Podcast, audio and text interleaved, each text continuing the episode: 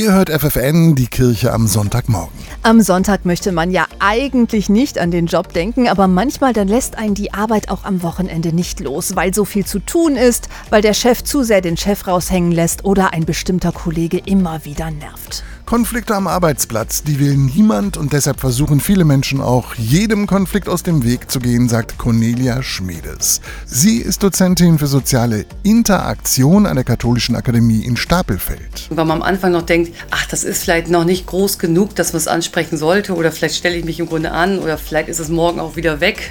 Das, so, das ist etwas. Und ich glaube auch Sorge haben, einfach in unangenehmes Gesprächssituationen zu kommen. Ganz vermeiden lassen sich Streitigkeiten aber nie und das ist auch gut so. Also wir wissen im Grunde, wenn wir Konflikte vermeiden, hat das viel höhere Folgen. Und zwar kann das letztlich krank machen, kann nochmal Beziehungen noch mehr stören. Und zwar möchte ich ganz gerne Menschen ermutigen, dass sie sich trauen, auch in Konflikt zu gehen. Mit der Idee, sachlich Themen auch lösen zu können. Denn die meisten Konflikte lassen sich lösen, wenn man sie früh genug angeht. Oft fängt es nämlich ganz klein an. Wie die Kaffeetasse oder der, die Spülmaschine nicht ausgeräumt ist und wird nachher wirklich zu schwierigen Konflikten, die manchmal auch sozusagen zur Klickenbildung führen. Darum geht es meistens, wie kann man da langsam die Wogen wieder glätten und was kann man im Grunde wirklich dafür tun, dass sich das ein bisschen wieder entspannt. Der wichtigste Tipp, den die Dozentin geben kann, die Sache, um die es geht, von der Person zu trennen dass man im Grunde sagen kann, wo schaffe ich es, den Konflikt sachlich zu betrachten und wo bin ich emotional drin und wo kann ich das manchmal auch trennen, sodass man sachlich auch besprechen kann, ohne die Person komplett abzuwerten. Denn am nächsten Tag müssen wir wieder zur Arbeit gehen und mit den Kolleginnen und Kollegen klarkommen und deshalb ruhig bleiben und lieber mal